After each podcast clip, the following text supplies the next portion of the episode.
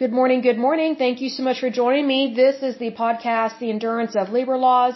I'm your lovely host, Lesley Sullivan. Today is episode 226, and we are going to take a look at the United States Probation and Pretrial Services System. Uh, very interesting here. I was not aware of all the details with this, so we're definitely going to learn a lot.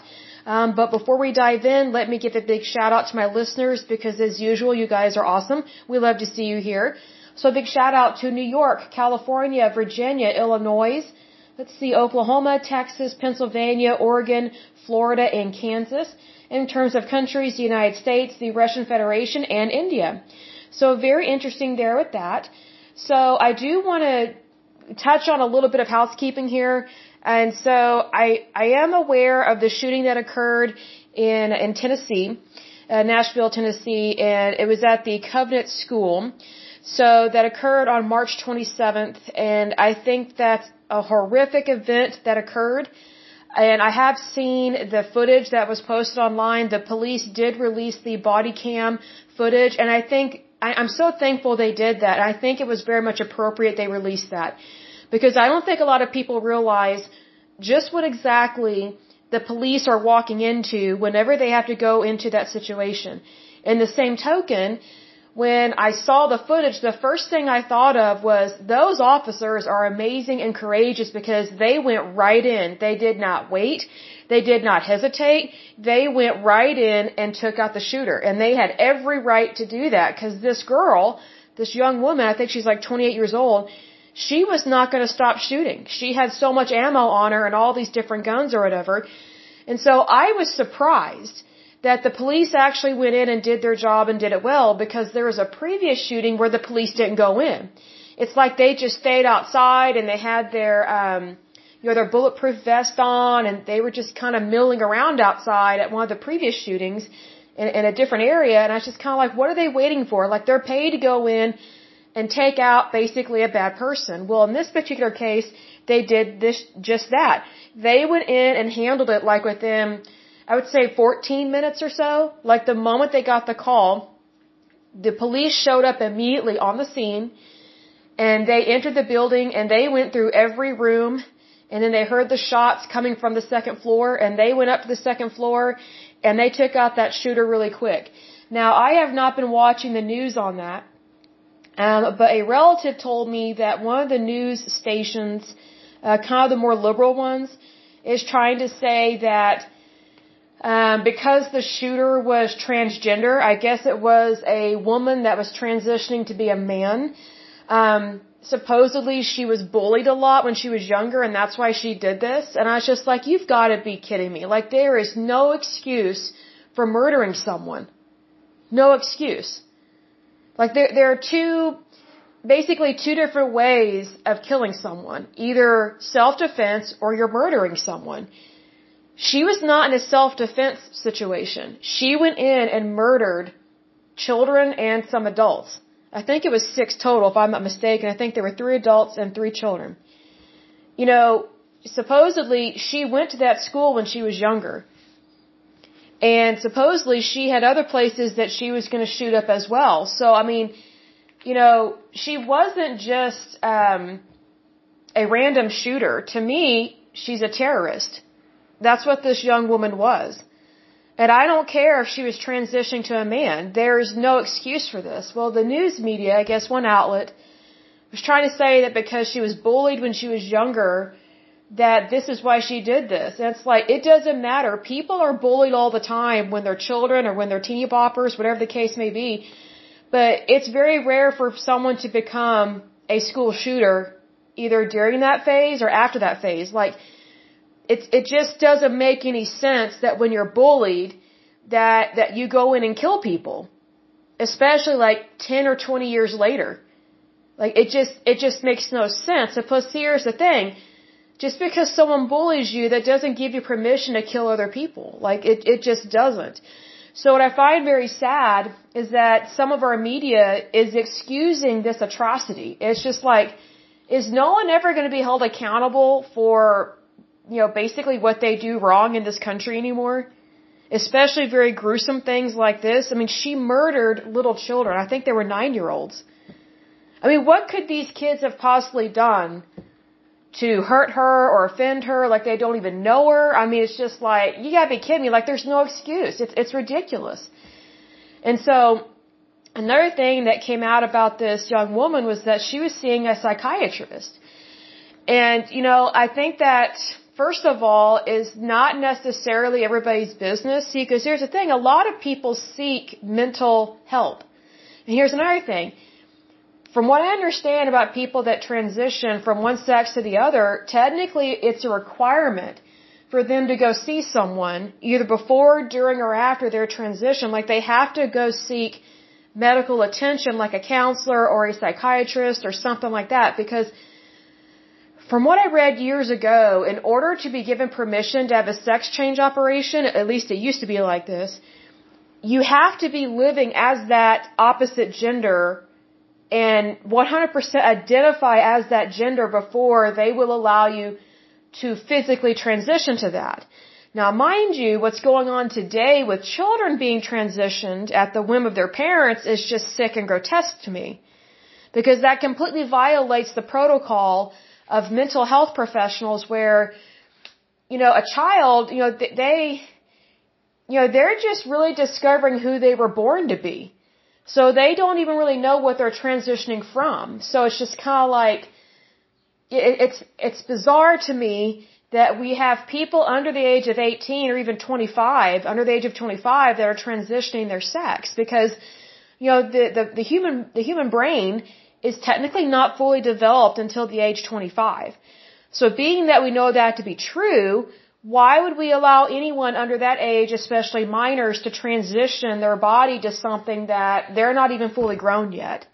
So, kind of interesting there. But I just want to make it very clear here that just because someone sees, you know, a counselor or a psychiatrist, that doesn't mean that they're all crazy or they're all weird or things like that. Because we need to remember that public health records or a patient's, a patient's health records are private. They are not public. And so this this young woman, she definitely had some problems, definitely. And I I guarantee you there were probably signs and symptoms of things that preceded this incident that could have been caught way sooner and you know, she had no business buying those weapons. The only thing I get concerned with in regards to gun control is that it punishes everybody else that doesn't have a problem. That's the thing. Because as citizens of the United States, we have every right to bear arms. We do. I mean, that, that's one of the foundational, I would say, principles of the United States because not every country has that. And so that's a big reason why there are so many countries um, on this planet that their citizens can't hardly protect themselves or defend themselves from tyrannical dictatorships is because their way of defending themselves from a bad government or a bad military has been taken away from them. So we don't want to go down that road. At the same time, I do think we need to do a better job of protecting uh, the mentally ill. And this, this young woman was mentally ill, for sure. We need to do a better job of protecting the mentally ill from hurting themselves and other people. Because I think that is a, a huge issue. But here's the thing, just because she was transitioning to another sex does not give her permission to commit any crime. I don't care if she was bullied horribly as, as a younger person. There is no excuse for what she did. No excuse. I mean, it's kind of like um, when I remember. I'm trying to remember what this was. I remember I was working as a secretary years and years and years ago, and President Obama was president, and there was a shooting at a at a base, and it was this Muslim guy that had been allowed to enter our military um, and I don't know if he was, a, I think he was a United States citizen, but he, but he identified as Muslim, if I'm not mistaken. And uh, I think it's at Fort Hood. For some reason, the name Fort Hood is coming to mind. But President Obama called what he did, like he just opened fired on people, uh, this this officer or whatever in the military, our military. He opened fired on his fellow soldiers, I, I guess in the cafeteria, wherever they were. And President Obama called it workplace violence. That is not workplace violence. President Obama totally downplayed what that evil guy did. That guy was a terrorist. He was a Muslim terrorist. He just happened to be in our military. So, you know, I think it's this whole downplaying and trying to rename a tragic event or try and identify it as something that's not as serious as what it really is.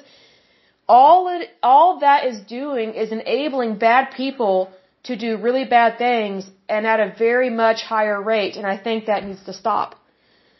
So needless to say, I think, I think we have identified a new area that is a problem within the transgender community.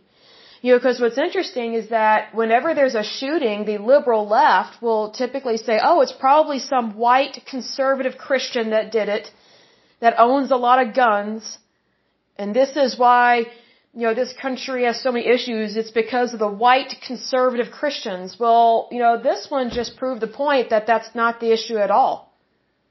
See, because here's the thing. It doesn't matter what skin color someone is. If someone's committing a crime, it's not because of their skin color that they are committing the crime. So, interesting fact there. Here's another thing. It's not always straight people that are committing crimes. Anyone can commit a crime. It doesn't matter whether they're homosexual or transgender or sexually confused or hermaphrodite. Anyone can commit a crime. And here's the thing, it is still against the law. It doesn't matter what your sex is, what you identify it, you know, what you identify as, a crime is a crime. Period. That's just how it is. And here's another thing. You know, this this woman, she obviously was not a Christian, first of all. Um, if she's transitioning her sex, because when you are when you are a Christian, you you know who you are in Christ Jesus and you know not to alter your body like you know that the way that God made you is the way you're supposed to be. So if you know the way that you're supposed to be, then you're not supposed to change that. So that you know if she's transitioning her body into something that she's not supposed to be, that's not a Christian. That is not a Christian. Because a lot of these people that transition, they're homosexuals. Well, homosexuality goes against the Christian belief it goes against the Christian faith. It goes against God's law. Another thing is that she for sure is not a Christian if she is committing murder like this. And she's giving herself permission to commit a crime. That's not something that Christians are supposed to do. Like no one on the face of this planet has permission to murder. No one. And you know what's interesting is that it's usually the Christian faith that calls people out on this stuff and says, hey, you don't have the right to kill someone like this. Like there's a difference between killing someone that enters your house and maybe it's a home invasion. Completely different. You're defending yourself. But to murder, that is completely different. Completely different. Because it's based out of hatred, hostility. It goes against morals and values and the laws of the land and it violates God's holy law. So this young woman, she was, she was definitely not a Christian and she was very confused. She was sexually confused. She was mentally confused and she was very mentally disturbed. So there is no excuse for her behavior whatsoever. So I do hope and pray that people wake up to the fact that, you know, it's not just straight white people that commit crimes like that. It can be anybody. It can be anybody. And just because, you know, this, this young woman was a transgender, it doesn't matter what she was.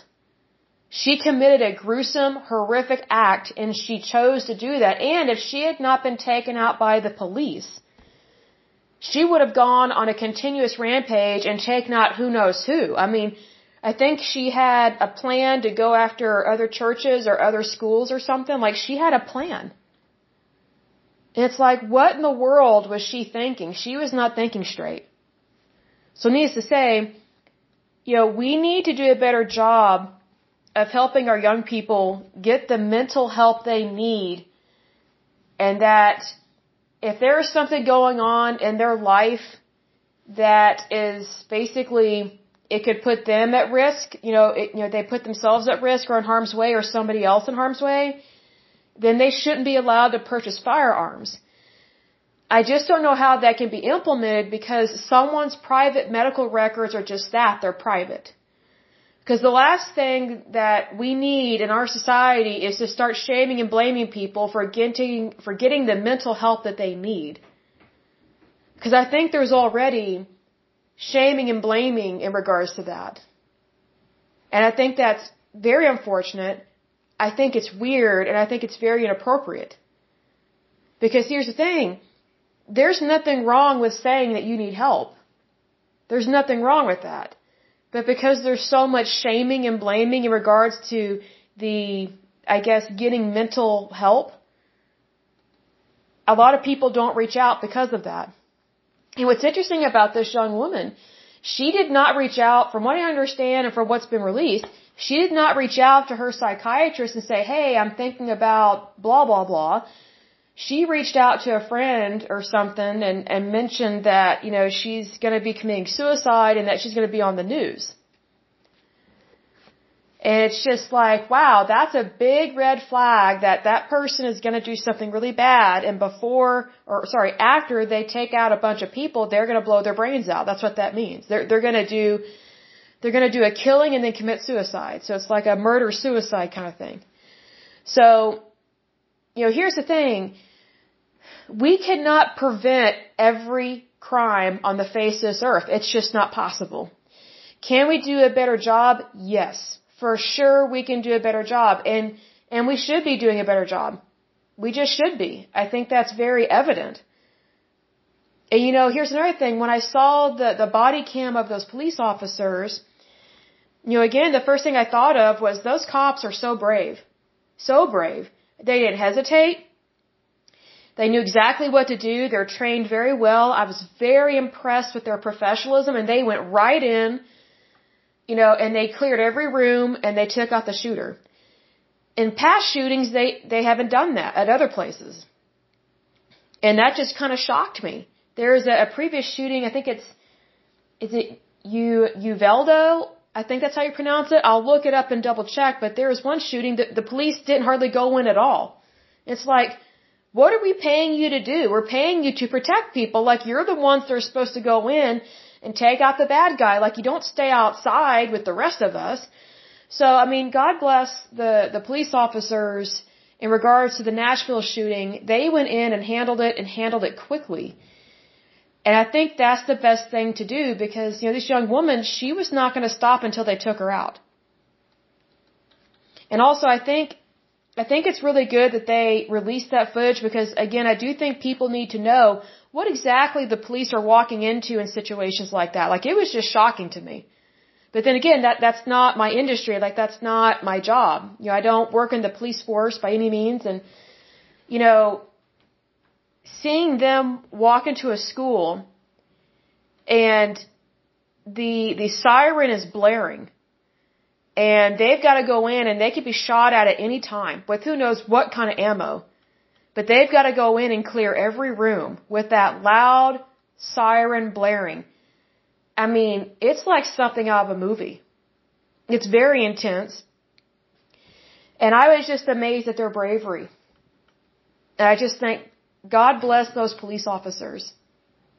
Because it takes guts to do what they did. I mean, it takes courage. It takes really good training. And I mean, it just, it takes a certain type of courage that I don't think very many people have anymore. I think we have a lot of uh, weak, wimpy people in our society. I think that's why we have so many people that are for gun control. I'm like, really? So you want to make it even harder for regular people to get access to guns to defend themselves? One thing I thought of with that Nashville shooting was I think teachers need to be armed. I really do. I think they need to understand weaponry and they need to carry a gun. They need to have a concealed carry license. I think teachers need to be trained on this. I really do because I think that would be better. Mean, of course, call the police and have the police come in and handle that. But I mean, I think that if you had a teacher that was already trained on how to handle a gun and the moment a shooter walks in the room, just take them out. But needless to say, there are so many teachers that are they're they're young and they they do not understand the laws of this land. A lot of them are Democrat and you know they are very much connected to their teachers labor union which we have discussed in times past. And a lot of these labor unions um, are not for the Constitution of the United States, unfortunately. And a lot of them are not for people um, having the right to bear arms, but yet whenever there's a problem, they expect someone else to defend them and protect them.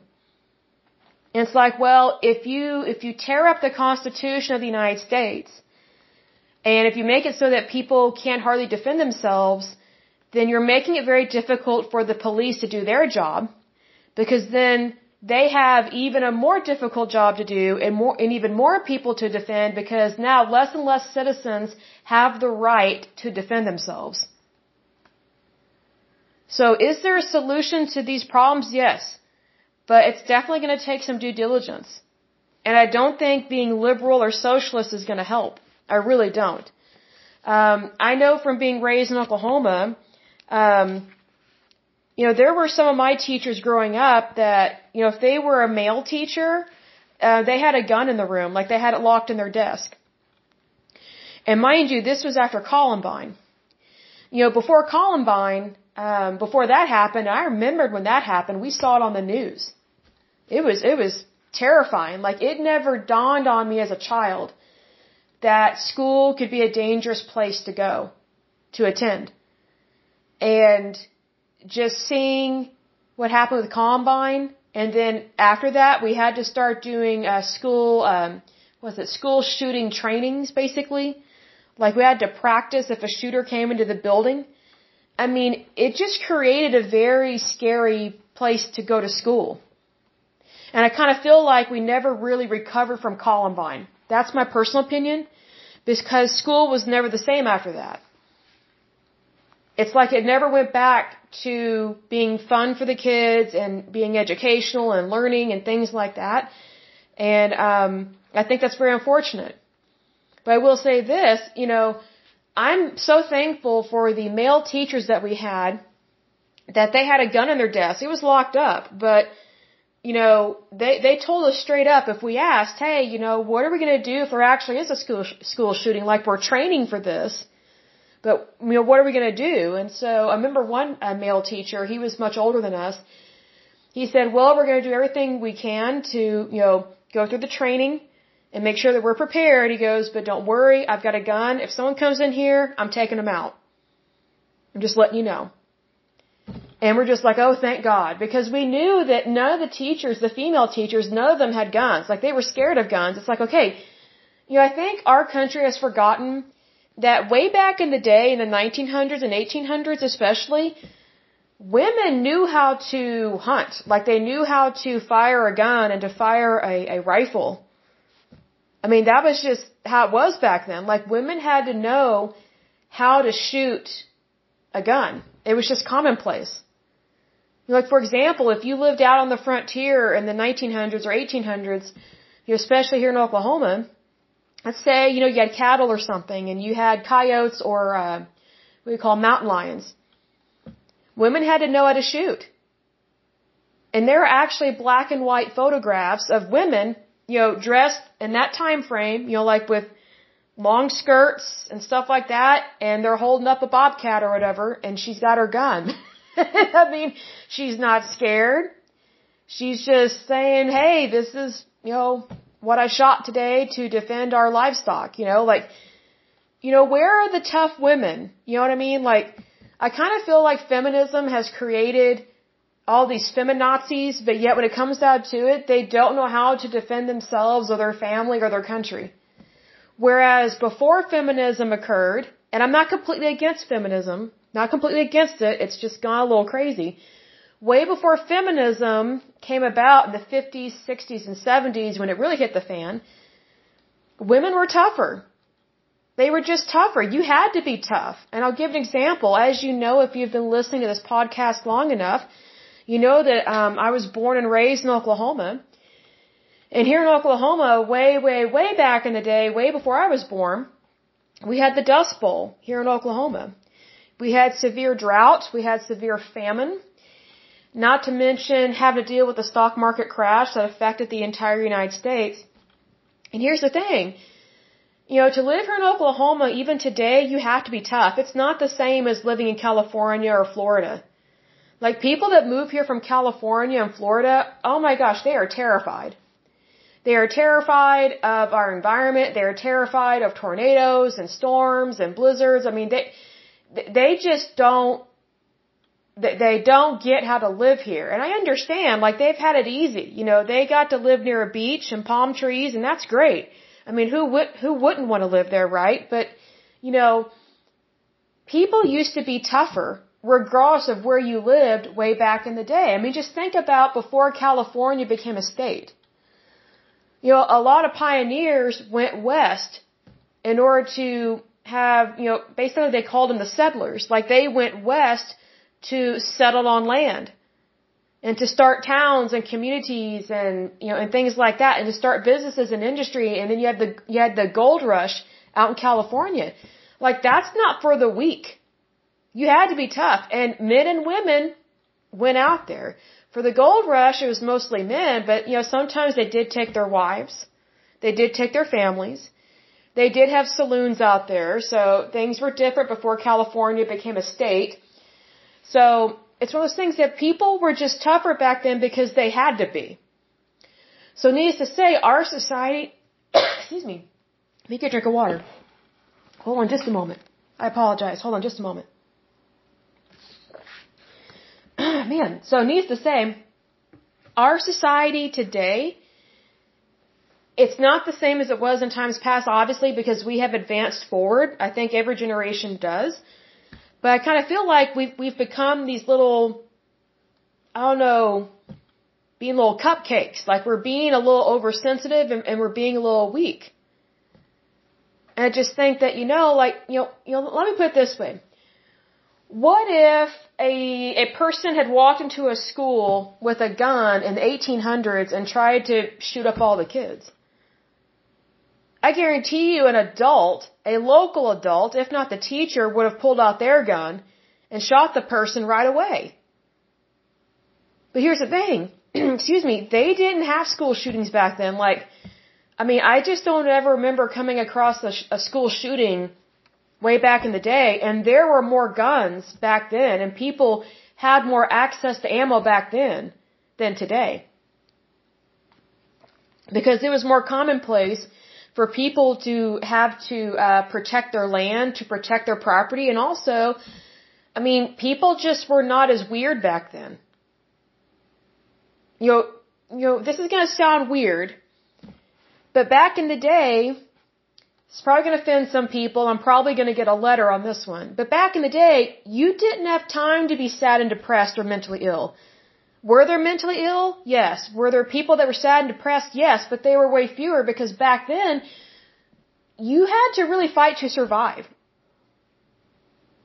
Like you, you know, if you lived on a farm and you were, you know, if that was your industry, you know, you, you didn't have food, water, and shelter unless you worked. And you gotta remember that way back in the day, the United States did not have a middle class. You're either rich or poor. The middle class was, you know, the middle class did not grow, especially uh, exponentially until like the 1950s. So, so this whole phenomenon of having suburbia is a relatively new development in society. Here's another thing. You know, children not working is a relatively new phenomenon in the history of mankind. And I'm not saying that we should have child labor. I'm not saying that at all. I'm saying that our society has gotten so far off course from people being normal that it's like people don't know how to get back to normal. I, I don't know if that makes sense or not, but you know, way back in the day, you know, if you owned a farm, you know, if you were depressed, so what? You had to get up early in the morning, go out and plow your field. I'm not saying that it necessarily made your depression better or worse, but you, you really didn't have a choice. If you wanted to survive, much less thrive, you had to get up and get going. You didn't have a choice. And that's just one of those things. So needless to say, and pardon the noise, there's a lot of work going on outside for some reason. A lot of ruckus out there. But my point is this. you know, I remember there was an article I read from a doctor way, way, way back in the day. I'm trying to remember his name. It's like from the 1800s or something.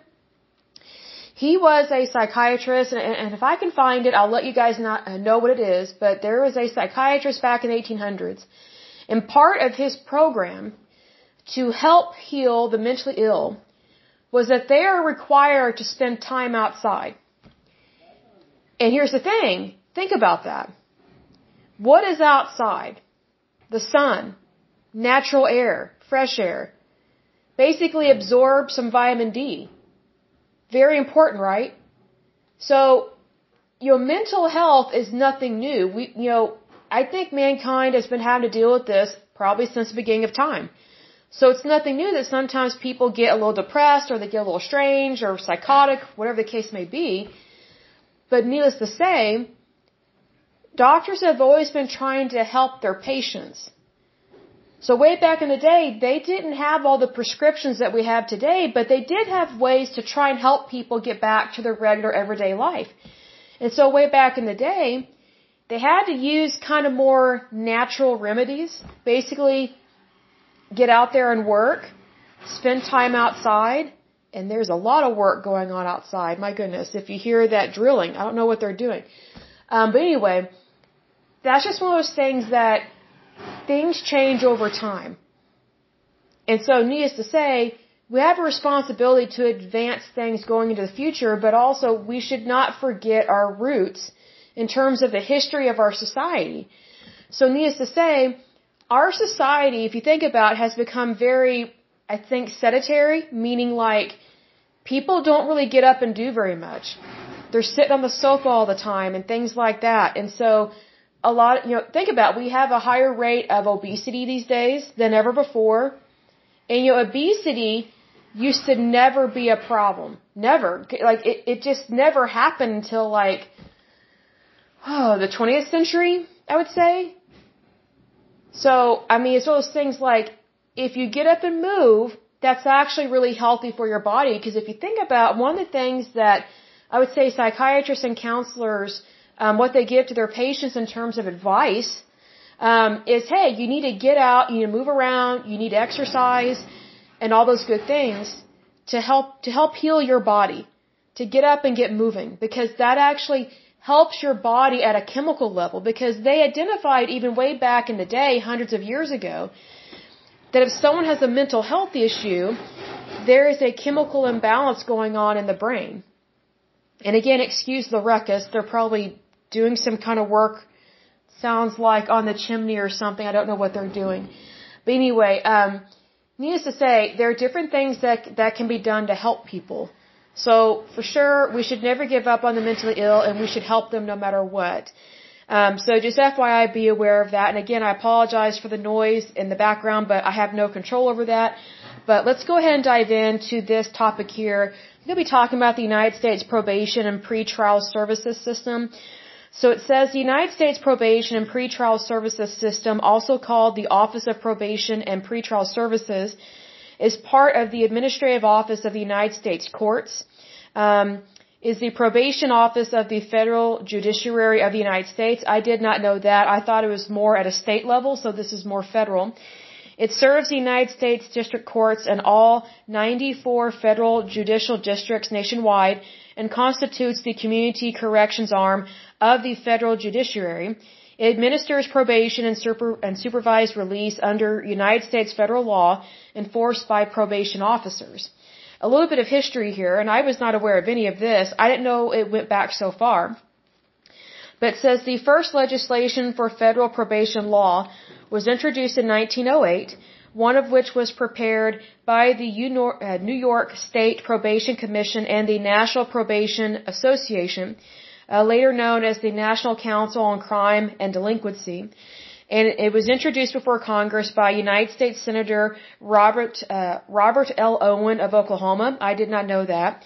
The bill provided for a suspension of a sentence in the United States District Court and a sentence of probation.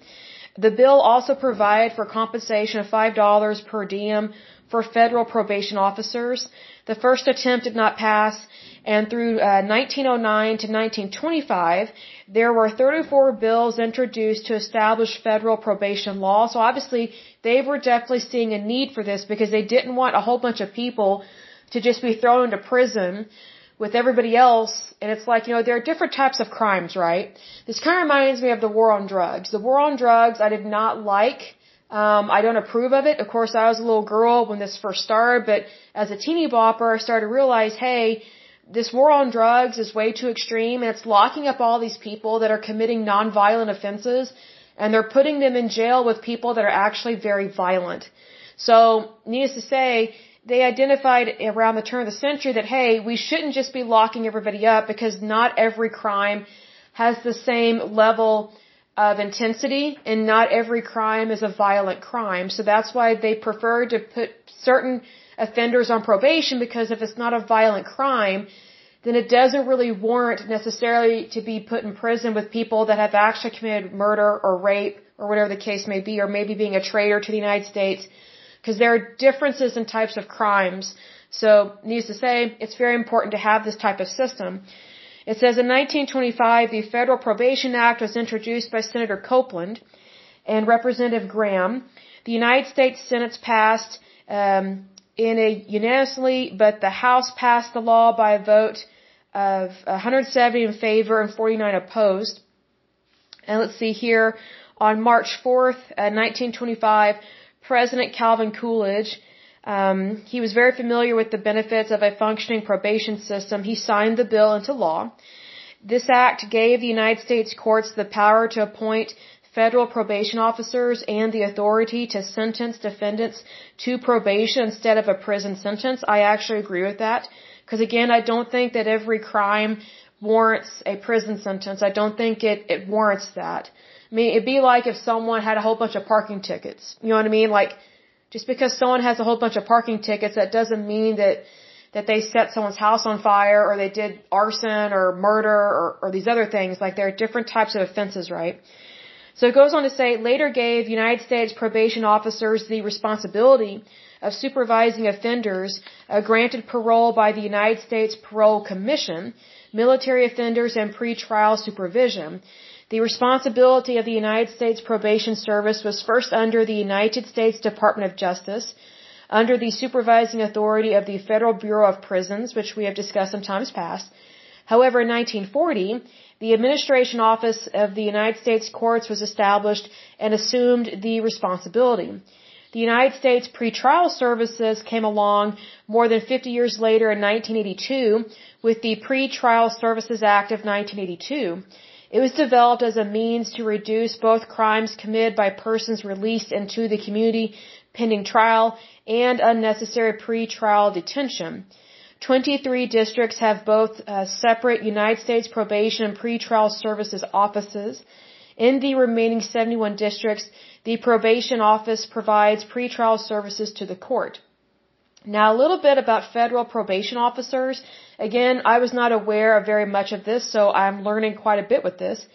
It says the United States probation officers, also referred to as federal probation officers, are the largest um, cadre, not sure what that word means, of federal law enforcement officers in the federal judiciary.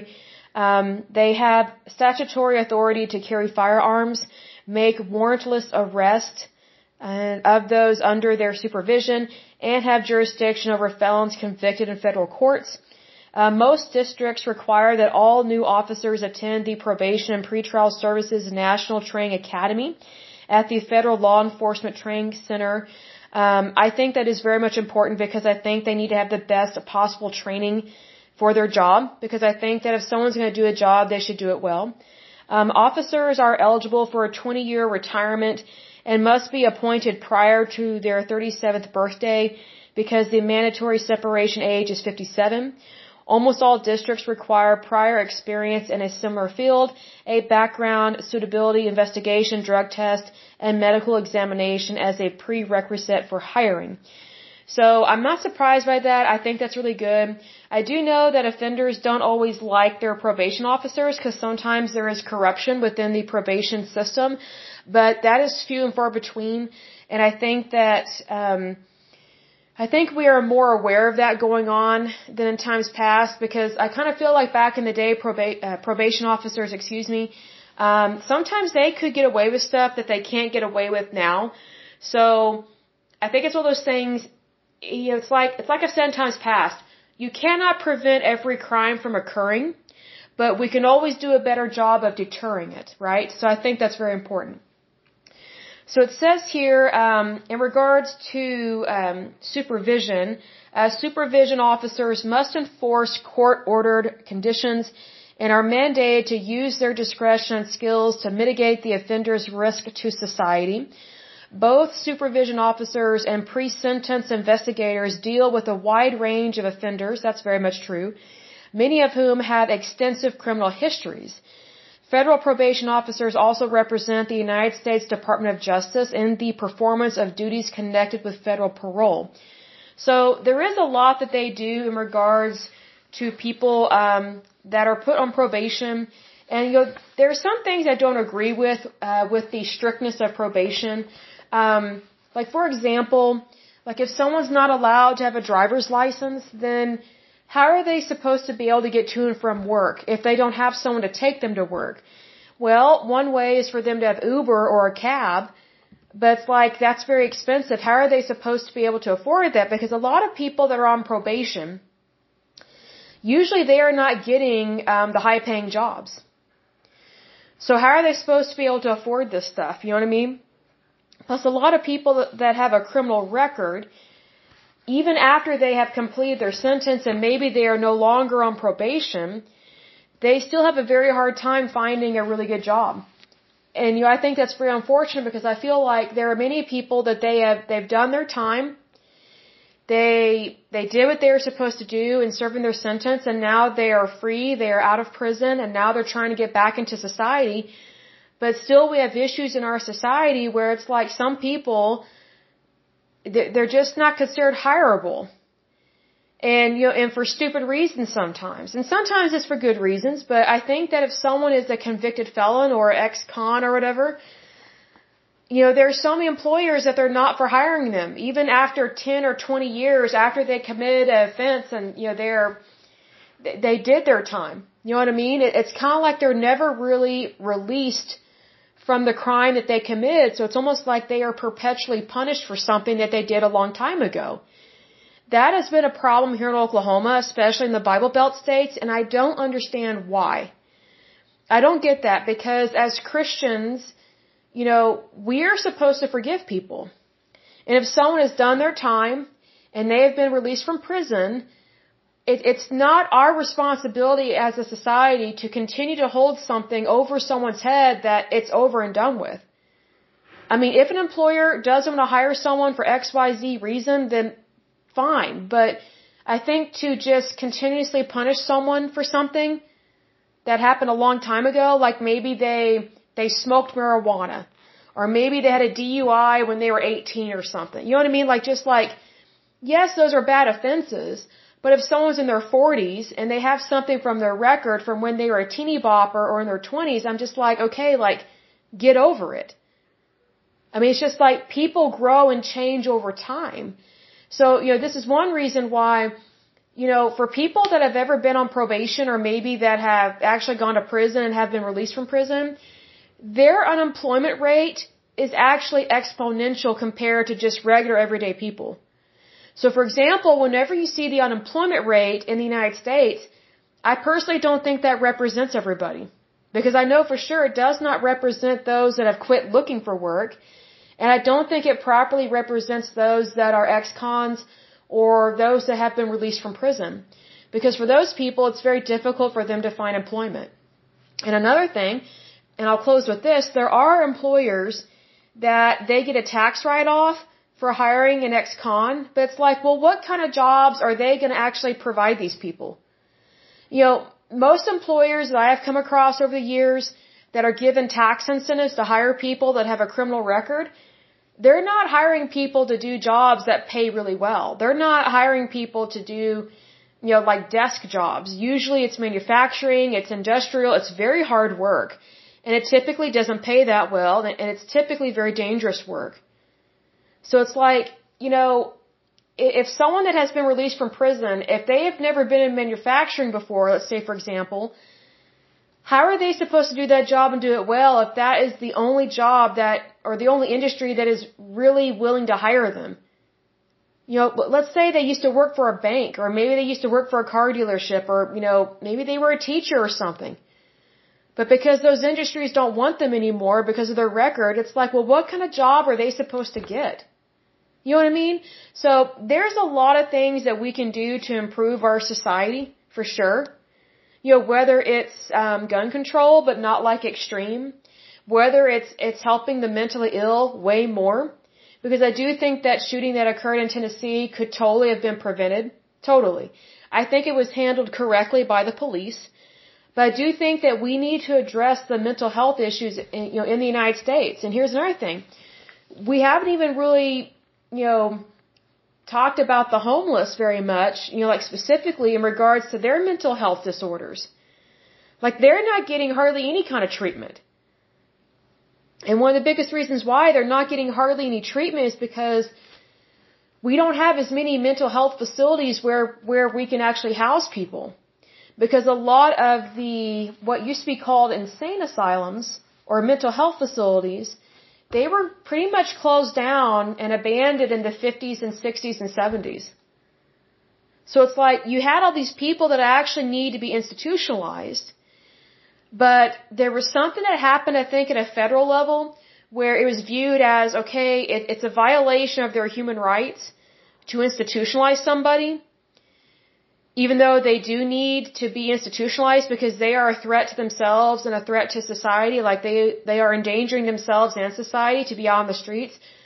Something occurred at a federal level. I can't remember exactly what because I wasn't around at that time. But something occurred at a federal level that pretty much made it illegal and unlawful to, to detain somebody for more than 24 or 36 hours if they were displaying symptoms of having some kind of mental disease. So then if someone did have a type of mental disease, and we don't have state hospitals anymore for that in terms of like institutionalizing someone, it was put, the financial uh, cost and risk was put back on families. And so a lot of families, let's just be blunt here, a lot of families cannot afford to institutionalize their relatives because these are private hospitals. And a lot of private institutions like this that are for the mentally ill are not covered by health insurance and they also are not covered by the government. So a lot of people shame and blame health insurance companies, but I mean, take a look at our government. Our government shut down a lot, well, the majority of our institutions that help the mentally ill. And the federal government does not care to pay those bills anyway. Because Medicare and Medicaid, as far as I know, there's no federal or state funding that goes towards basically the mentally insane or those that maybe are schizophrenic or bipolar or whatever the case may be, you know, just whatever it is, because there's many, many different types of mental illnesses out there. But, you know, the federal government and state government doesn't really care to pay for that. So again, that burden, um, whenever the federal and state government started closing down all these institutions that were there to help the mentally ill, and were paid for by the federal and state government when they started closing those down because they didn't want to pay for them. That was the biggest issue. They claimed it was for a human, a human rights issue, but it was really about money. So when they closed all those institutions down, those people were basically kicked out and put out on the street, especially if their families did not want them in their home. And I don't blame families for that. Because families typically are not prepared um, for people who are not mentally right. They're just not. Which is why all these institutions were created because the average person is not a healthcare professional. They're not a healthcare provider. So being that the average person and the average family does not have a healthcare provider or a mental health professional in the family, they for sure are not going to know how to handle that kind of stuff. So needless to say, there are many things that we can work on in our country for sure, and we can make things better, which is all the more reason why We should not be sending millions or billions of dollars to the Ukraine and paying for that war because it is not our war and the Ukraine is not our problem. They are not citizens of the United States. Their problem is not our problem. We have our issues here at home that we need to take care of first. And some of those biggest issues right now are our veterans. I would say the homeless, the mentally ill, and also helping the elderly. We have so many things to handle here first before we start doling out millions of dollars to people that we don't even know and that we are not responsible for. Like we are not responsible for Ukrainians citizens pensions. We we that is just ridiculous that we are even sending money over there. And there are some Republicans that are for sending money over there. One of them is Senator Lindsey Graham. And he's Republican.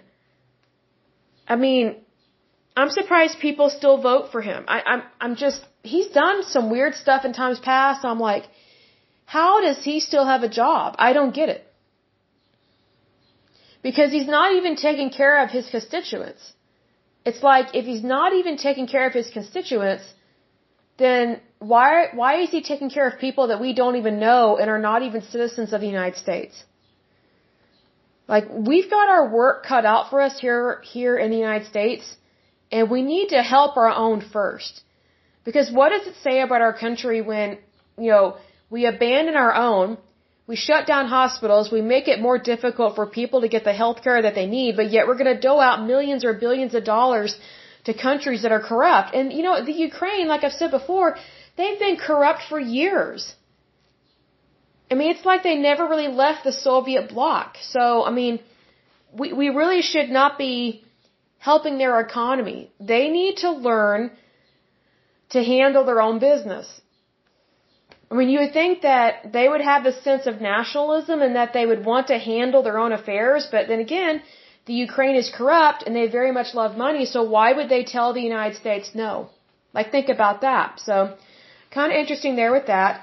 But I will go ahead and end this podcast, but as usual, until next time, I pray that you're happy, healthy, and whole, that you have a wonderful day and a wonderful week. Thank you so much. God bless and bye bye.